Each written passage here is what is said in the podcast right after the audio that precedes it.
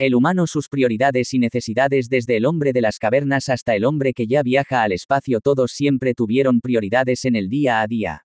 El hombre de las cavernas no era tan diferentes a las bestias salvajes, su objetivo principal era comer y sobrevivir. Hoy en día no se puede negar que en algunos lugares del planeta todavía algunas personas al acostarse se duermen pensando cómo le van a hacer para proveer de alimentos a su familia, pero eso no sucede en los países del primer mundo donde el alimento es hasta un problema para la salud de su población por el exceso de grasas y carbohidratos, se llega al colmo de tener enfermedades por la sobrealimentación. Con todo esto podemos concluir que el comer para el hombre de las cavernas como el hombre moderno el comer es una necesidad, lo que cambia es el medio cómo se obtiene ese alimento. El hombre de las cavernas solo tenía que salir a cazar o recolectar granos cuando descubrió la agricultura y la pesca.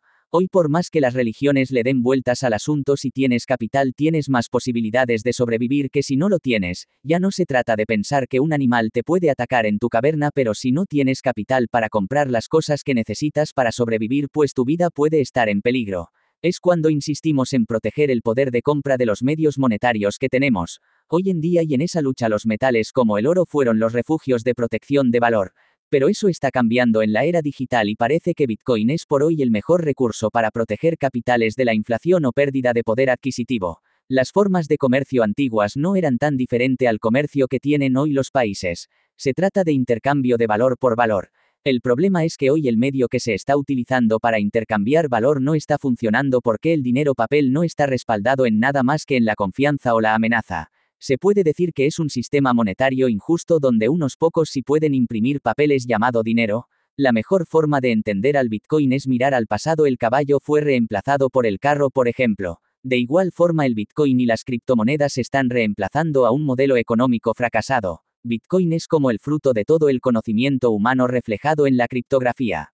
Para producir Bitcoin se necesita electricidad y fuerza bruta computacional y es un recurso escaso porque ya sabemos cuántos Bitcoin se producirán en total. En cambio el dinero papel solo basta poner las impresoras a funcionar en cada crisis y listo. Es el motivo por el cual el dinero papel pierde poder de compra con el paso del tiempo porque es un recurso ilimitado y abundante por eso pierde su valor. No se trata ni de derechas ni de izquierdas ni centros. Los grandes cambios o inventos de los cuales disfrutamos hoy en día llegaron gracias a individuos que se la pasaron en bibliotecas o laboratorios buscando soluciones a los problemas. Eso es hoy Bitcoin individuos en todo el mundo unidos en redes y grupos buscando soluciones a los problemas económicos. Ellos ya no están esperando a que llegue el próximo político a solucionar sus problemas. La clase política siempre ha funcionado en forma de parásitos, se alimentan de la producción de los bienes de la clase productiva y a eso se le ha llamado impuestos desde siempre. Todo evoluciona y creo en esta era digital el Bitcoin y las criptomonedas llegaron para cambiar el modelo económico tal y como lo conocemos hoy, pero recuerda no siempre fue así y sería estúpido pensar que siempre será así en el futuro.